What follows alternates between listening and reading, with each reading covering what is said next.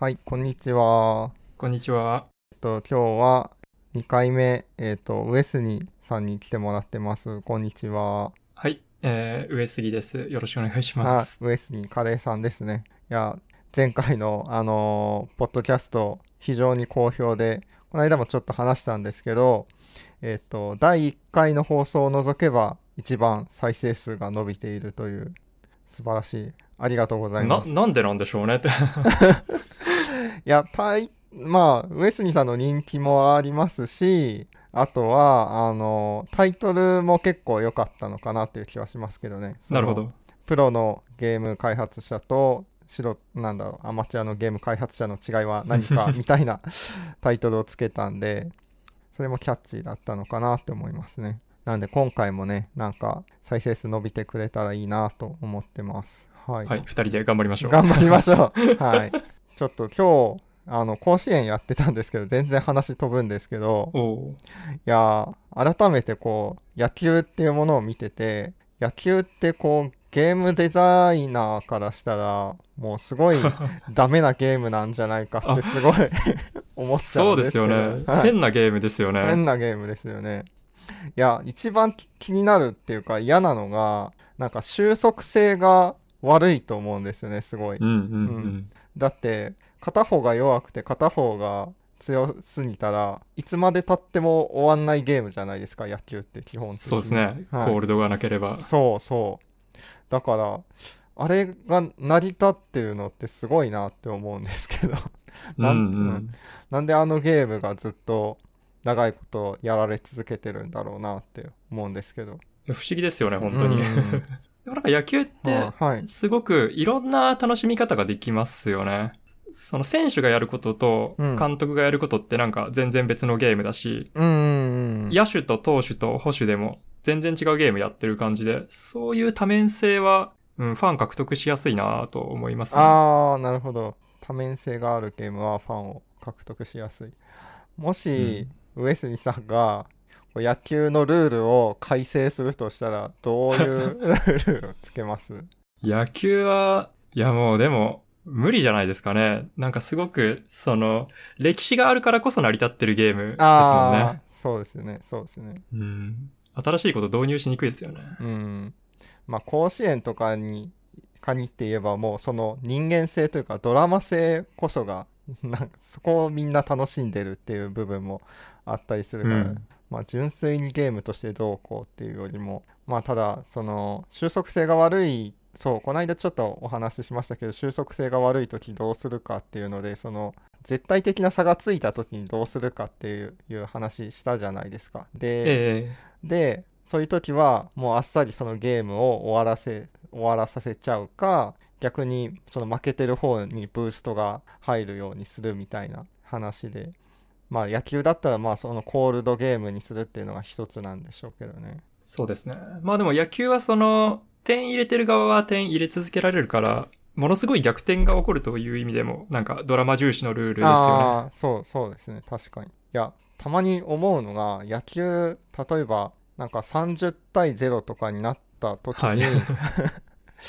あの時って絶対、その攻めてる方とかって手抜く気がするんですけど、実際どうなのかなって終わ、終わらせたいじゃないですか、勝ってる側も。そうですよね。うん。だから絶対手抜くと思うんですけどね、プロ野球とか、甲子園とか見てても、なんか野球やってる人にその辺どういう気持ちでプレーしてるのかちょっと聞いてみたい。勝ってても絶対た楽しくないですもんね。そう。そう、そう、そうなんですよね。いや、ちょっと今日甲子園見てて、ふとそんなことを思いました。なるほど。まあちょっと雑談はこれぐらいにして、まあせっかくその上杉さんに来ていただいてるんで、上杉さんの方からちょっといただいたお題として、ビデオゲームの開発者がもっとボードゲームを個人法人で作るような未来は来るのかっていう話なんですけど、はいどう、これはどういうことなんですかね？そうですね。まあ一つには、ボードゲームの業界もっと盛り上がってほしいなと思っていて、うん特に作る側で盛り上がってっうん、てほい。しいなと思ってるんですよね。うんうんまあ、あの、買う側の方はきっといろんな人が考えて、もっと市場を広げようとしてると思うんですけど、うん作る側もどうやって増やしていくかなと思った時に、うんやっぱり一番相性いいのは、まあ、今ビデオゲーム作られてる方でそういった人たちがこう、ボードゲーム作りって楽しそうだなと思って、はい。やってみる未来をどう引き起こすかというのを、あまあ、あ和健さんまさに、その、はい。そうですね。そのお一人ということで、ええはい、僕も作りましたけど、いや、実際、そうですね、増えてきてるような気はするんですけどね。と、いや、僕もこの間別の、その、えっ、と、ボードゲーム開発者の人に、もうビデオゲーム開発者の人来ないでほしいって、まあ、冗談交じりで 言われましたけどね。やっぱ増えてるんですよね。その、私そんなに長いことボドゲ市場を観察してたわけじゃないので、わからないんですけど、上杉さんから見ても増えてきてるような感じですか？そうですね。増えてはいると思いますね。でも、なんかまだまだ何倍にも増えそう、増えられそうな、えうんうん。いや、自分の観測範囲でも本当に増えていて、実際その会社のなんか後輩とかに、和健さんどうやって出してるんですか？みたいな、会社の後輩っていうか、まあ、前前職の後輩の人にそういう連絡を受けたりとかもしてるんで、なんかちょっとその時思ったのは結構そのビデオゲーム開発の会社ってその副業禁止になってるところとかもああったりする中でボードゲームだったらギリ OK みたいな ところが。どうどうなんでしょう少なくともなんだろうジャッジする側じゃなくてその実際の社員側の方は多分ギリ OK だろうっていう 判断があるんじゃないのかな、うん、気がしてて。であとビデオゲーム開発ってやっぱりまあ作るのに1年2年とかまあ数年かかったりしますしあの、うんうん。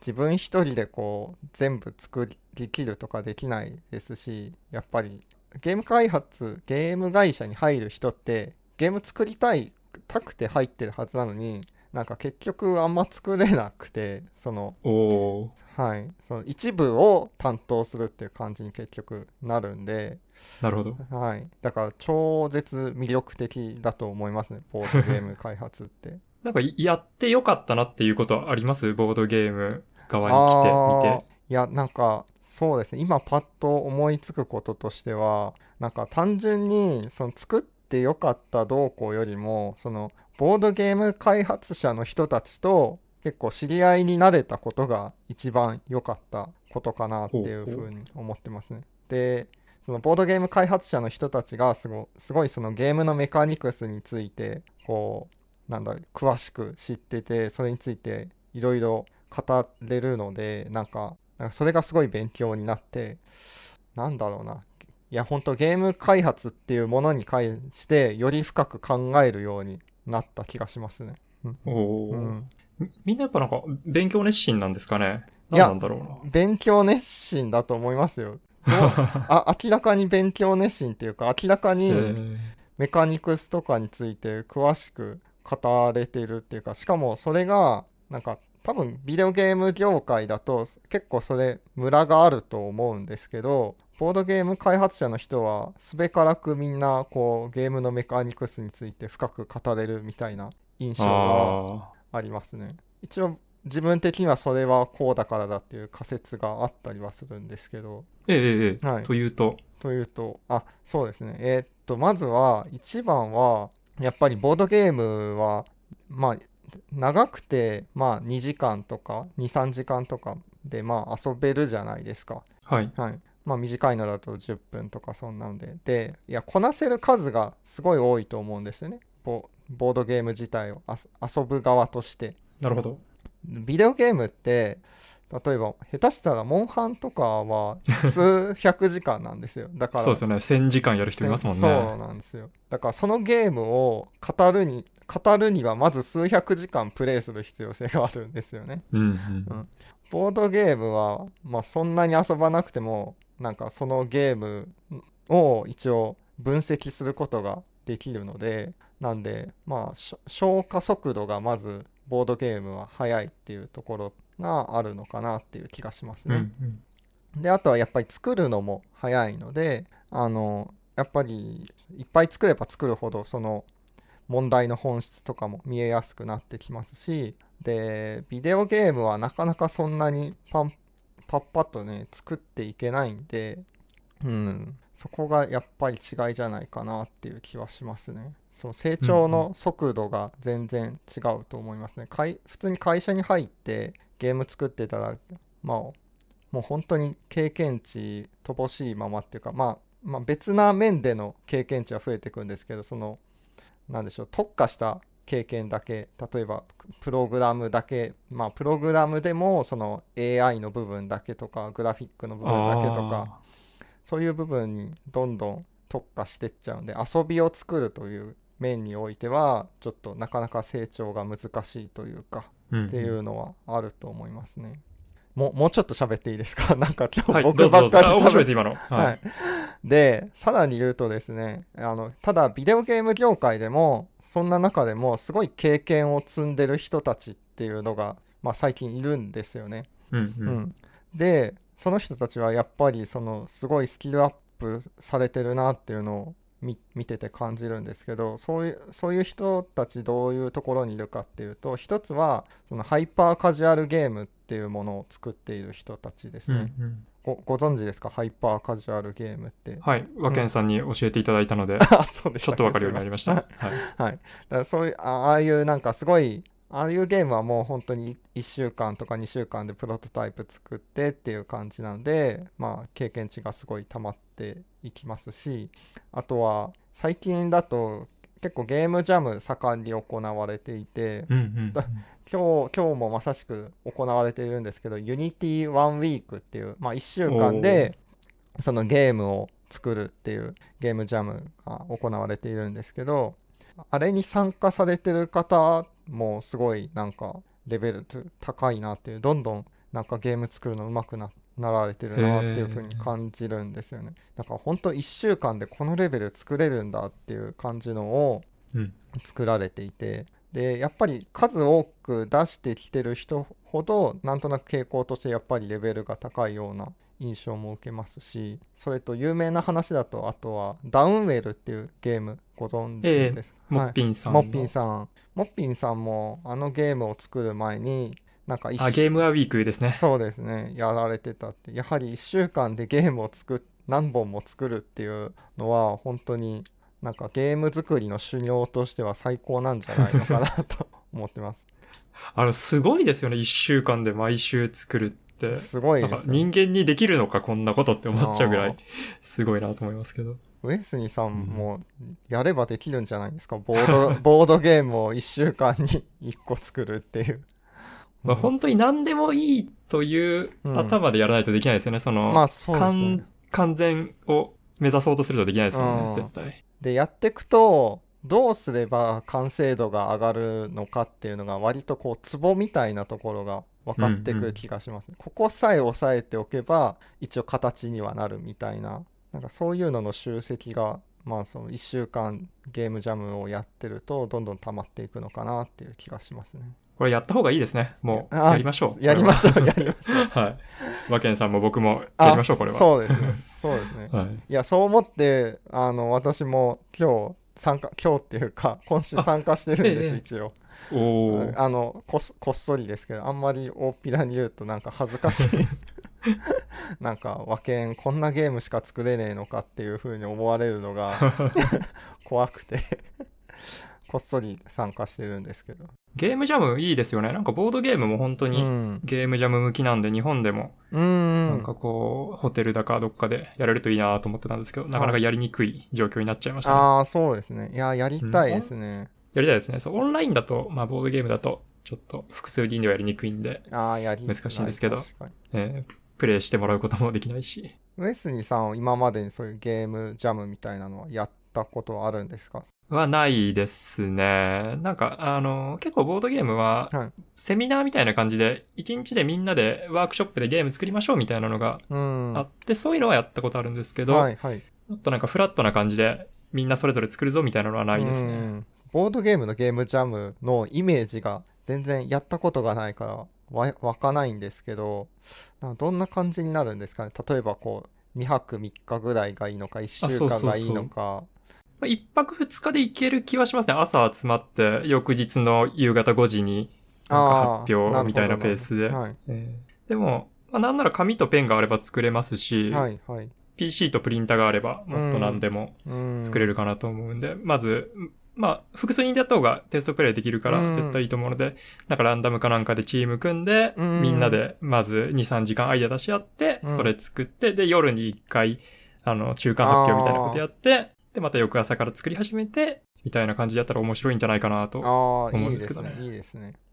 いや、確かになんか、詰めてやれば全然一泊二日でいけそうですね。うん。そうですね。そうそう。結構ボードゲームのすごい売れてるゲームって、なんか一晩で考えましたみたいなゲーム多いですからね、これ実際に。えー、あの、あれですよね。上杉さんのダンジョン・オブ・マンダム・エイそうですね。あれもあれも短い。ええうん。またアイデアは1日で、まあ、全体整えるのも1週間ぐらいしかかかってないんで、ああ。いや、夢があるな。うん、楽しそうですよね。うん。一泊二日でできるんだったら、まあ10日あれば10本作って、それでだいぶ経験値を詰めますよね。そうですね、修行ですね。すねまあ、やった方がいいですよね。ちょっとやってみようかな。いやーそいやその10日間で10本作る合宿とか。いやー鬼の鬼のようで面白いですけどね。やってみたいな。最後の方脳みそがおかしくなってそう。うん。まあ10本はきついかもしれないですけどあのなんか1週間ぐらいで7本とか5本とかぐらいだったら。一応あれですね。そういえば僕は昔友達と合宿開発合宿で2泊3日で10本ミニゲームを作るっていうの。すごっ。すごすぎですね。やりましたけどね、うん、それはそ本当に何でしょう。メイドインワリオみたいな小さなゲームを、まあ、10個作るっていう感じなんで、まあ、グラフィックとかはそんなになんだろういい感じではないんですけど一応遊べるようなのを10本っていう感じでしたね。それはなんか、結果的にいいい結果につながったんですかね？いいものができたとか、勉強になったとか。うーん。いやーどうなんでしょう。なんかいい思い出になったぐらい。なんかあのその時の参加者の人と会うとあれまたやりたいよねっていう話になるんですよね。なんかあれであのあ自分の成長を感じれたとかはすごいありますかね、うんうん。その昔だったら絶対こんなことできなかったのに今10本も作れるようになったかみたいなでまたその時から月日が経っているんで、今作ったらもっとすごい10本作れる気がするっていう話をこうしてるんでなんかその自分の成長度合いのバロメーターとしてすごいいいかもしれないなと思います。定期的にやんなきゃいけないですね。そうそうですね。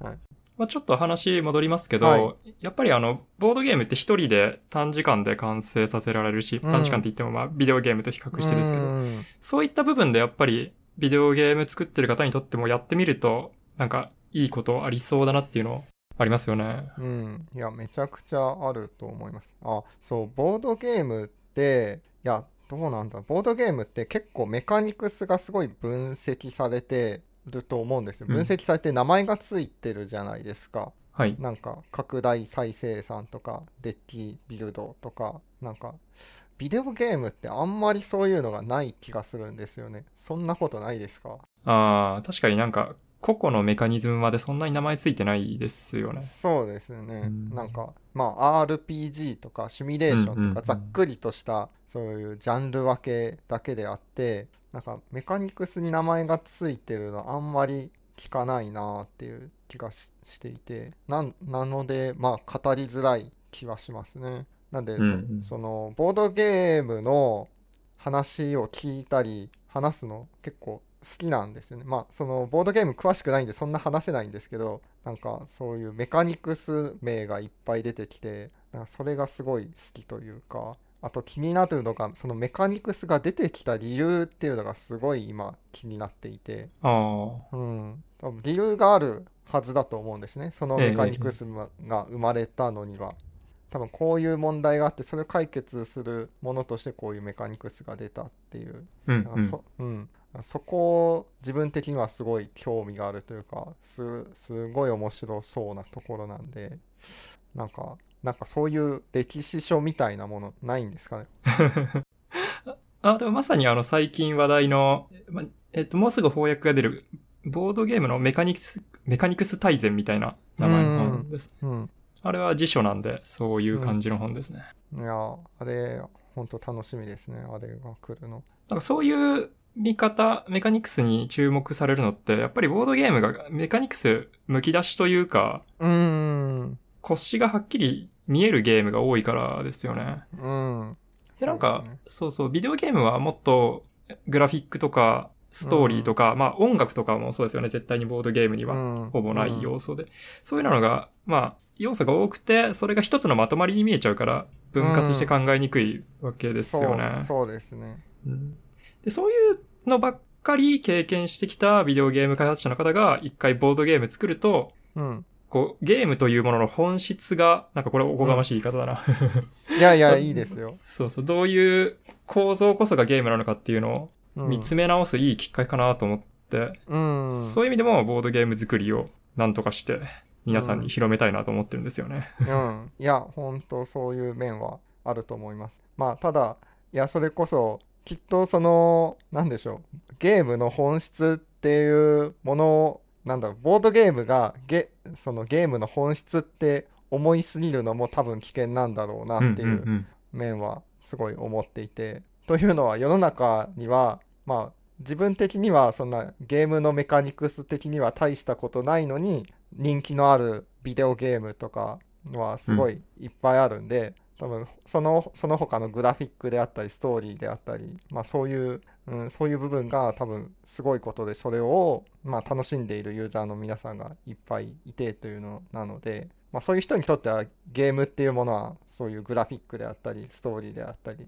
世界観であったりっていう部分こそがゲームなのだろうから、うんうんうん、ボードゲームが全ての本質とは思わない方がいいんだろうなと自分にこう言い言い聞かせてはいるうんんですけどね。うんそれはいい話ですね。うん、重要な。自分自分としては本当にボードゲームのメカニクス的な部分がすごい好きでしょしょうがないのでもうそういうのが素晴らしいゲームこそが、うんしうん、最高のものだって思いがちなんですけどね。僕もやっぱりそうですね。まあ、なんだろうな。純粋なゲームの構造が好きですけど、それと同時に単純に遊びとしてうん、楽しいのかどうかっていうのは、うん、軽視しちゃいけないなというのは考えますね。うん。そのおもちゃ的な楽しさですね。その、ボードゲームだったらコマを動かしてるだけで、生理的な外観が生まれてるかとか。うん、なるほどうん。なるほど。まあでもそれも結局遊びとゲームを混同して考えてると見えてこないものだから、一旦純粋なゲーム構造って何なのかって考えることで、そこを分離できるようになるっていう。うん学びはあると思いますね。これは本当、はいはい。そのストーリーとかグラフィックとかともつながる話ですけど。いや確かにそうです。いや遊びとゲームを分離して確かにあんまり考えられてない気がしますね。自分も。うん。ビデオゲームは本当にそこのなんだろう境目が難しいですからね。とそうですね。ビデオゲームの方が、あの、身体性がちょっと高いですよね。まあ、アクション要素が高いから、その体を動かすだけで楽しいみたいなのが結構ビデオゲーム強いじゃないですか。その剣振って敵に当てるの自体に生理的快感がちゃんとあるかみたいなところ、ビデオゲームでは重要ですよね。重要ですね。うん。そういうのが、うん。まあでもそういうのがあまりないボードゲームだからこそ、やっぱりうん。見えてくるものが、ああそうなん同じ言葉でしょうねばっかり言ってますけど、うん。そうそう。いやいやうん。いや本当うん。ビデオゲーム開発者はみんなボードゲーム作った方がいいんじゃないですかね。そういう考えると、うん。そういうことです。いやそしたら僕も本当におなんか楽しい話がいっぱいできるようになるんでうんうん。すごいうありがたいですね。本当にこういうゲームデザインの話をするのが好きなのでそういうのができる人がいっぱい増えるのはすごい嬉しいですね。もうあれですねもう一つ話そうと思ってたのがビデオゲームとボードゲームの本質的な違いとは何なのかっていう話なんですけどはい。もうもう割とそこに関しても話してしまいましたよねそうですね。でもなんかこう、明確にこれが違いですって、あげられるようになりたいなとは思ってるんですよね。あーけどさっきの話の中にあったのが、やっぱりそのゲームのなんだろう純粋なゲーム性に特化したものがボードゲームでビデオゲームはその遊びとゲームが混じったようなものって言ったらいいのかないややっぱりそうですねはっきり言えないですかうん。うんそこは、僕は、まあ、えっ、と、まあ、要素の一つとして、ボードゲームの方が選択を重視してるという点ですかね。ああ選択考を重視してによって勝敗が決まると言えばいいかな。ビデオゲームの方がよりあスポーツに近い部分がある。思考と関係のない上手い下手が存在するみたいな。あうんなるほどうんまあ傾向としてはありそうですねそうですね。まあもちろん思考しかないゲームもビデオゲームにあるんですけど、うん、逆にボードゲームで身体性を求められるものもあったりしますよね。そうですね。たまにありますね。うん。そう例外もあるってなるとなかなか一言でパッて言うのがそうですね難しいですね。あとまあルールが明瞭であるというのも一つ、まあ、ボードゲームでありますよね。ルールにブラックボックスがない。はいはいはいはい。確かに。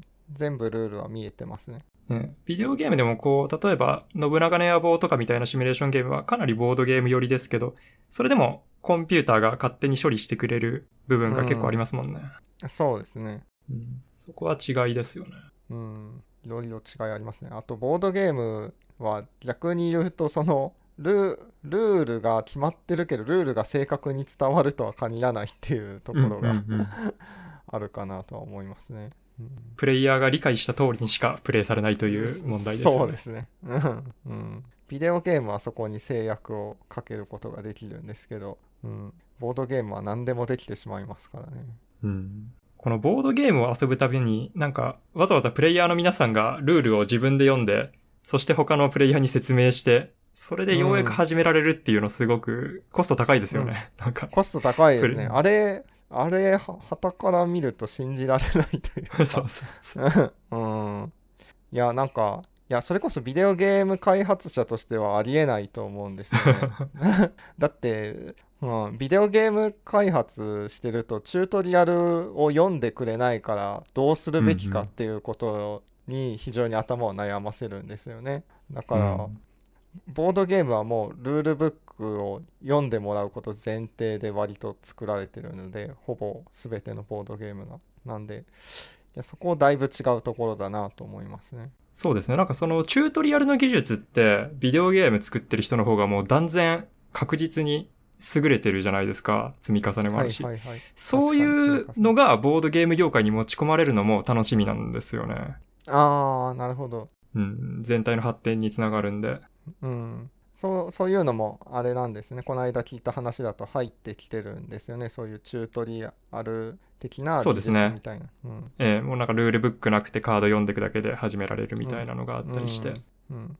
いやそれ聞いた時全然そのビデオゲーム開発者としての能力がそういうところで発揮できるっていうことを全然思ってなかったんで、すごい衝撃的でしたね。うん。あとは、その、ボードゲームとビデオゲームの違いで、僕が、まあ、なんとなく考えてるのは、ボードゲームの方が人間同士が、まあ、一つのテーブルを囲んで顔を突き合わせてプレイするということに何らかの意味を持たせているという縛りがある。ああなるほどなるほど。これなんかあの俳句に季語がなきゃいけないみたいに、はいはいはい。一人でもできるじゃん、このゲーム実際みたいなのは、やっぱり、ちょっとうんあの、けなされる。なるほど。そうそうビデオゲームってまあ、割と相手が CPU でもわかんないよなっていうのはありますよね。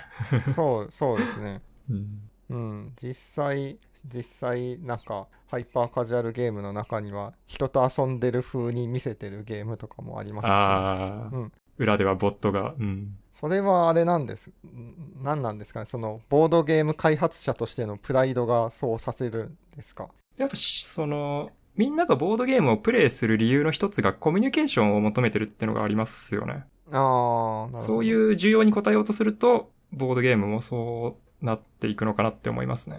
あー一人用ボドゲとかはやっぱり需要は少ないんですかね？最近はでもなんか増えてきましたね。これは本当は裾野が広がったからと。う。うんん。そうですね。なんか、今からもう5、6年前だと、うん、どんなゲームでも出版社に持ち込むと、このゲームって2人用のルール作れる？みたいなことを聞かれたんですよ。すごく2人でプレイする人が増えてたから。うんでもうここ1、2年は、これって1人プレイ用のルール作れるって聞かれる時代になってきましたね。ああ、どんどんコミュニケーションレスな世の そうですね。なってそうなってくるとそれこそボードゲあのビデオゲーム開発者の活躍の場が出るかもしれないですね一人用のゲームを作って作るのが得意なビデオゲーム開発者なのでそうですね。うん海外のスタジオだと、なんか普通のまあ3から5人用のゲームみたいなのの、1人用のルールを作る専門のスタジオみたいなのがあるんですよね。えー、そうなんです自分ではゲームは作んないんだけど、その、オートマってよく言いますけど、オートマを作るだけの。ああはいはいはいはいあ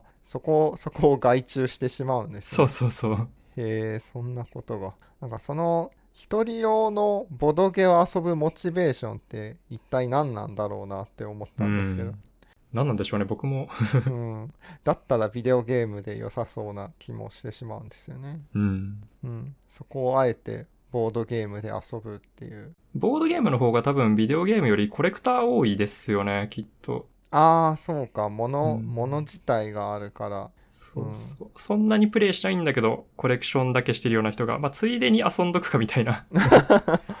それは確かにあるかもしれないですね。コミュニケーションするのはそんなに好きじゃないけど、コレクション欲はあるみたいな。うん。うん。あともう一個、この二つの違いで僕が思ってるのは、はい。ボードゲームは、なんか、物理的な表彰があるっていう、まあ、コマとかうん、カードとか物理的に表さなきゃいけないっていうのがうん。あると思ってて、まあ、ビデオゲームって、グラフィックは基本的には、良ければ良いほど良いっていうのがあるじゃないですか。グラフィック性能高ければ高いほどいい。はい。でも、はいボードゲームって、うまくメタファーで表してるのが結構喜ばれますよね。その、あ黄色いキューブ。ブが麦ですはいとか、はいはいはい。この白いキノコマが羊ですみたいな。うん。そういう、こう、なんだろうな、実際にはそれじゃないんだけど、それに見えるという、まあ、モノマネとか、うん、ミニチュアの面白さって僕は思ってるんですけど、はい。そういう、単に写実的なことがいいわけじゃないっていうのは、なんかボードゲームの楽しいところの一つだなと思いますね。確かに。なんか機能によってそのものを表現している感じがしますね。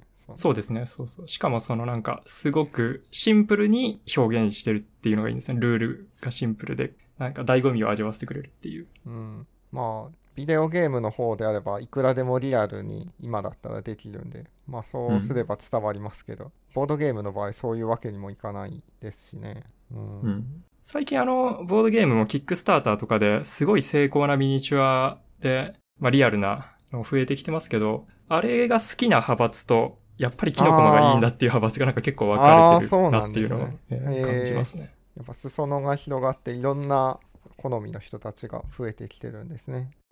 うん。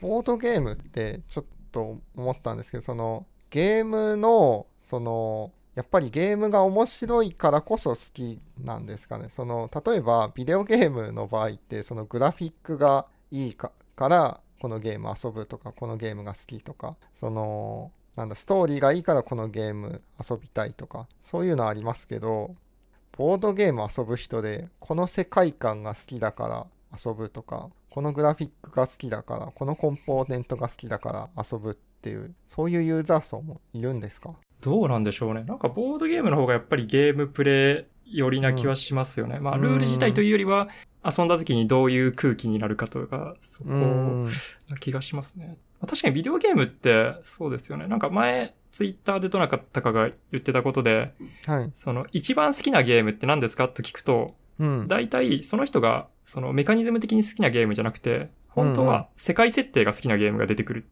う話をしてて、はいはいはいはい。あ僕もまあそうかもなと思ったんですよね。なんか自分ではそんな風に全然思ってなかったんですけど。ああなんかあれかな。カエル D さんがえっ、とこの間言ってたのかな。言ってたんですけどその面白いと面白そうと面白かったの違いみたいええな話をしていて、で面白かったっていうのはやっぱりこうストーリーとかそういうところでそやっぱりそういうものがこう脳に記憶として残りやすいんでなんでそのゲームとして面白いものであったとしてもなかなかこう面白かったなみたいにはなりづらいっていううん、うん。話をされていて、ボードゲームってそういう部分ってあるんですかね？ああ、でもこれ面白いかもしれないですね。なんかビデオゲームのストーリーってやっぱりゲームの中で語られるものがストーリーですけど、はいボードゲームの場合のストーリーって、その時にどういう会話をしたゲームプレイになったかとなるほどか、どんな勝ち方をしたかとか、そういう部分に焦点が当たりますよね。はいだからやっぱりゲームプレイが注目される気がしますね。ゲームの外側のストーリーこそがまあそのゲームのストーリーになっているというかそうそうそう。うんそうかそうそうなってくるとボードゲームを作る際に面白かったなって言わせるためにはやっぱりそのか環境をどうするかっていうかどういう風に遊んでもらって そこでどういうシチュエーションが起きるかっていうことにすごい注力して作らないと面白かったなって言ってもらえないってことですね。そうですね。やっぱプレイヤーの感情の動きをなんか想定しないといけないっていうのはありそうですよね。うん、これで、えっ、と、40分ぐらいですね。もう、もう一ネタぐらい何か喋りましょうか。何かはい、もうまだありますか、その、ビデオゲームとボードゲームの本質的な違いっていうところで。あ、これは僕は、あの、うん喋りきりました。喋りきれました。はい。はい、ありがとうございます。ちなみに、ちなみにっていうか、あの、ウエスニさんのポッドキャストの方は続くんですか ?12 の柱だったような気がするんですけど。はい。よくはいご存知ですね。今、5個までやったのかな？続くんですけど、そうです。なんかやってると本当に、まあ、あの、いろんなボードゲームのデザインの側面を語ってたんですけど、はい、はい。こう、喋るにはもっともっと自分の中で深くまとめないといけないなっていうのがどんどん積み重なってきて、難しくなってきちゃったんですよね。ああ、そうなんですね。え、けど12個の柱は一応あるはある。もう決まったものがあるってことなんですよね。そうですね。一応、名前だけ決まってるんですけど、ああ、それすそれをらも変わったりとかしてるんですか？あそうですね。ちょっと変わったかなっていう部分もありますけど、でもなんかその一つの柱を語るときに、本当にその柱に関するトピックをこれで網羅できてるのかなって思ったら、ちちょっと難しくなってきちゃうんですよね。その後から付け足したくなったりしないかみたいなのを。なるほど。いやー、後から付け足しでもいいんで、早く聞きたい。そうですね。あの、皆さんからすごくご支援いただいてやってることなので、あの、必ず、まあ、最終的には完成させますというのは、えーいや、すごい本当に勉強になってて、いや、本当にあそこでき聞いて学んだことをゲーム開発の時に使ってる感じはすごいするんですよね。恐縮です。いや、ゲーム作る時に、やっぱり、その、いや、見通しが悪いっていうのをよく、やっぱり使いますね。その、うんうん。なんかこ、このゲームどうして面白くなんないんだろうってあ、そうだ、見通しが悪いんだっていう。のはすごいありますね。いやあ、ありがたいです、本当に。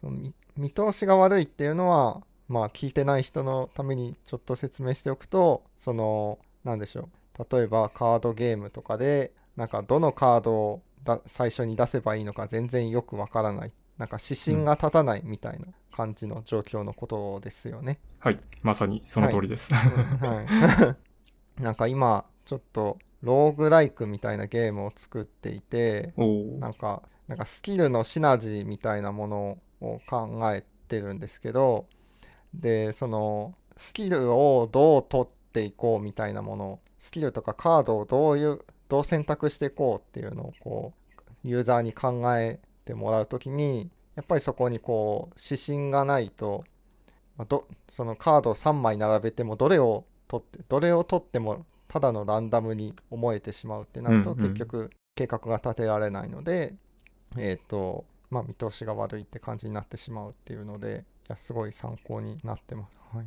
ローグライクいいですね。それはスマートフォンのゲームですか？あ、そうですね。スマホのゲームで出そうと思ってるんですけど。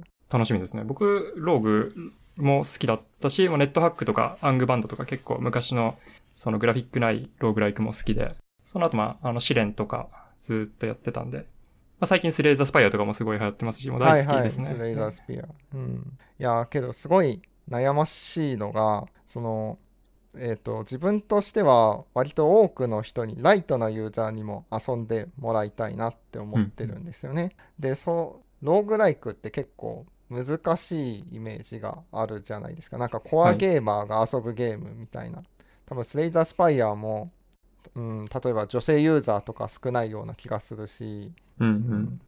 自分が上手くならないとクリアできないですもんね。その、ずーっとやってればだんだん強くなるわけじゃないっていう。うん、そこの舵取りがすごい難しくてやっぱりなんかライトな人にやってもらうためにはある程度遊び続けるとそのな何かパラメーターが徐々に上がってって、まあ、繰り返していけば、まあ、一応クリアはできるようになるみたいな感じな部分も用意しないとダメだなと思ってますしあともう一点としてはそのカード同士のなんかシナジー効果みたいなものそのカードの効果をなんか理解させるっていうか読ませるのがすごい難しいなと思っていてなるほど。はい、そこをなんか苦苦労せずにできる人って限られてると思うんですよね。なんかボードゲーム好きな人は結構、まあ、割とやってくれるんですけどうんな、うん、世の中の多くの人は結構それがなんか嫌というかテキストとか読みたくないっていう部分があると思うんで。確かに。テキストを読ませずにシナジー効果を考えさせるためにはどうすればいいんだろうかっていうのを、まあ、考えてるところなんですけど、はい、なんかいい案ありますか？あーまあ、これがその当てはまるかどうかわかんないですけど、はいはい。そのシナジー作るときによく考えるのは、シナジーを媒介する何か抽象的な要素を1個用意する。ちょっとこの言い方だと分かりにくいかもしれないですけど、例えばはい。あの、あの、マジック・ザ・ギャザリングのルールって大体わかります？あいやえっ、とわかんないですね。ハースストーンとか近いんですか？あそうですね。でも、は近いんですけど、まあ、ハースストーンだと、えっと、カードを強化するときに大体プラス1プラス1するみたいな効果で、うんうんうん。実際にカードの能力値が変わるんですよね。はその、はい。55が66になるみたいな。はい。でもマジックの場合は、あの、カードテキストはいじれないから、プラス1プラス1カウンターというのをカードの上に置きますとうんうん。いうのをやるんですよね。で、はい。そのプラス1プラス1カウンターを置くっていう効果は、まあ、それ自体が有用だし、うん。それを媒介にして、他のカードで取り除いたり、うん。すでに乗ってるやつをさらに強化したり、移動させたりみたいなことができるんで、はいはいはい。そのカード同士が直接組み合わせるわけじゃなくて、一旦そのプラス1プラス1カウンターというものを媒介して、シナジーが起こるっていうのを作りやすくなってて、うんそれはすごく好きなメカニズムですね。僕もあの、あーペペーパーテイルズはいというゲーム作った時に、経年カウンターで、そういう名前でやってたんですけど、似たようなことを。ああなるほど一回そのカウンターっていうものを挟み込めば、まあ、考えやすくなるっていうそうですね。で、プレイヤーは、そのカウンターの名前が書かれたカードをとりあえず集めていけば、ゲームプレイ上、そんな失敗しないっていう。なるほどなるほどなんかそう、えーそうですねその結局自分の中でその最近出した結論としてはおオートチェスやられました？遊ばええれました、はい。あはい。る程度。はい、オートチェスってそれこそまんまシナジーっていうのがある、うん、ありますよね、うん、あれ単純に同じマークを集めるだけじゃないですか、はい。はい、あなんかそれでいいのかなっていう結論になったんですよね。なんかそれその同じマークを集めるっていうだけであれば一応誰でも誰でもできるっていうかうん。深いことを考えなくても一応シナジーっていうものをあの考えることができるので、まあ、ライトゲーマーにはそれぐらいがちょうどいいのではないかっていうふうにして、まあ、今、まあ、試しに遊んでみてるところですけどね。それを組み入れて。はいまあもしかしたらもっといい何かがあるのかもしれないんですけれど。うん、そうですね。まあでも、ライトユーザー向けだと確かにいいかもしれないですね。うん僕の考えでは、やっぱりそれはすごく、あの、表層的なシナジーじゃないですか。そうですね。でも、それの、まあ、オートチェスだけで言っても、初めてやる人は同じ種族、同じ職業のやつを集めればいいし、上手い人はそのシナジーによって何の効果が起こるかまでちゃんと把握して、うん。さらにそこでももっと、あの、ひそう広いシナジーを狙ってきますよね。そういう感じで、あの、まあ、難易度の階層構造ができてると、プレイヤーにその発見の楽しさっていうのを与えられるじゃないですか。ああはいはいはいゲームの面白さの結構大部分うんをその発見って担ってるなと思うんですよね。自分のうん推論して検証するっていう。うんそこまであるゲームだと、まあこれは単に僕好みっていうだけなんで、ライトユーザー向けというのには全然関係ない話ですけど、良さそうだなというのを今感じましたね。発見のその深深さを作るためにはどうすればいいんですか？そのなんでしょうね。そのこちら側が用意したやつだとその例えば2回はユーザーは発見して終わってしまうとかだと、まあ、ゲームとしての深みが出ないというかそのライトな人もコアな人も同じぐらいの強さで終わってしまうみたいなところがあると思うんですけど発見が例えばまあ、1000個ぐらい発見できる要素がそのゲームが内包しているのであればそのそこにそのユーザーの技術のか格差が格差を作ることができると思うんですよね。うんうん。なうん、なんか最近そういうことを考えていてどうすればそのなんでしょうプレイヤーの技術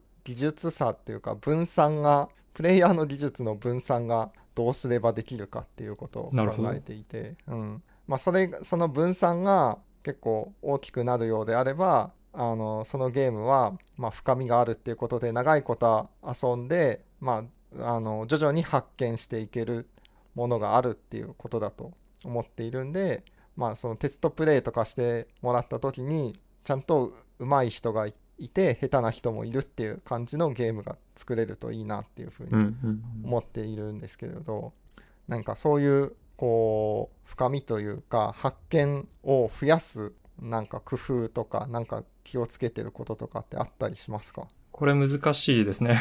まあでも、一つはやっぱりカード同士の組み合わせが発見につながるんで、まあそのままシナジーの話自体になりますよね。うん、まあ、うんカードの数を増やせば増やすほど、まあ、発見の数は、まあ、必然的に増えていくっていう感じですよね。あともう一つ僕がよく考えるのは、副作用を利用するっていうことですね。例えば、まあ、スレーザスパイアで例にとると、強いカードを1枚デッキに入れると、そのカードの分強くなるし、同時にデッキが太って弱くもなるじゃないですか。デッキの枚数は少ない方が強いんで。で、初心者はいいカードを見つけたらいいカードを単純に取っていくだけだけど、上手い人はその副作用まで見てうん判断していきますよね。うんはい。で、まあ、これはそういった部分にだけ言える話じゃなくて、なんだろうな、まあ、ボードゲームでもよくありますけど、アグリコラだと、まあ、いくつか資源があって、まあ、あるアクションによって木材と石と泡かな？その3種類を取れるアクションがあるんですけど、はい。それって初心者の人は木材1個欲しい時でもそのアクションをする。うん。で、ついでに2個いらないものがついてくるっていう副作用があるわけですよね。はいはいはいはい。で、上手い人はちゃんとその2つをどう使うかまで考えて、うーん。そういうプレイをする。なるほどなるほど。そういったことをうまくどんどんできるようになっていくのが、まあ副作用って要は最初は見えなくて済む。最初は見なくていいうん要素で、うん上級者になるとそこにも意味があることが発見していくっていうことなので、まあ、副作用っていうのは大事かなと。うん。まああんまり関係ない話かもしれないですけど。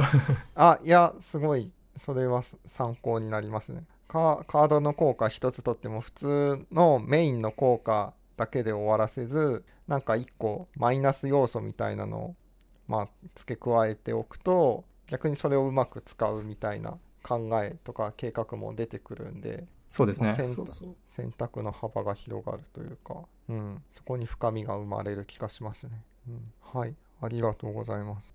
だいたいこれで54分なんで、はい、10取れ高十分な感じです。結構いろいろ話しましたね、なんか。はい、はいなんか結構話がまとまりがなくて、なんか申し訳なかったです。あ、いやいや、でもなんかすごく僕の方こそ勉強させてもらって面白かったです。ああ、いやいやいや、こちらこそすごい勉強になりました。ありがとうございます。ありがとうございます。はい、それではありがとうございました。はい、ありがとうございました。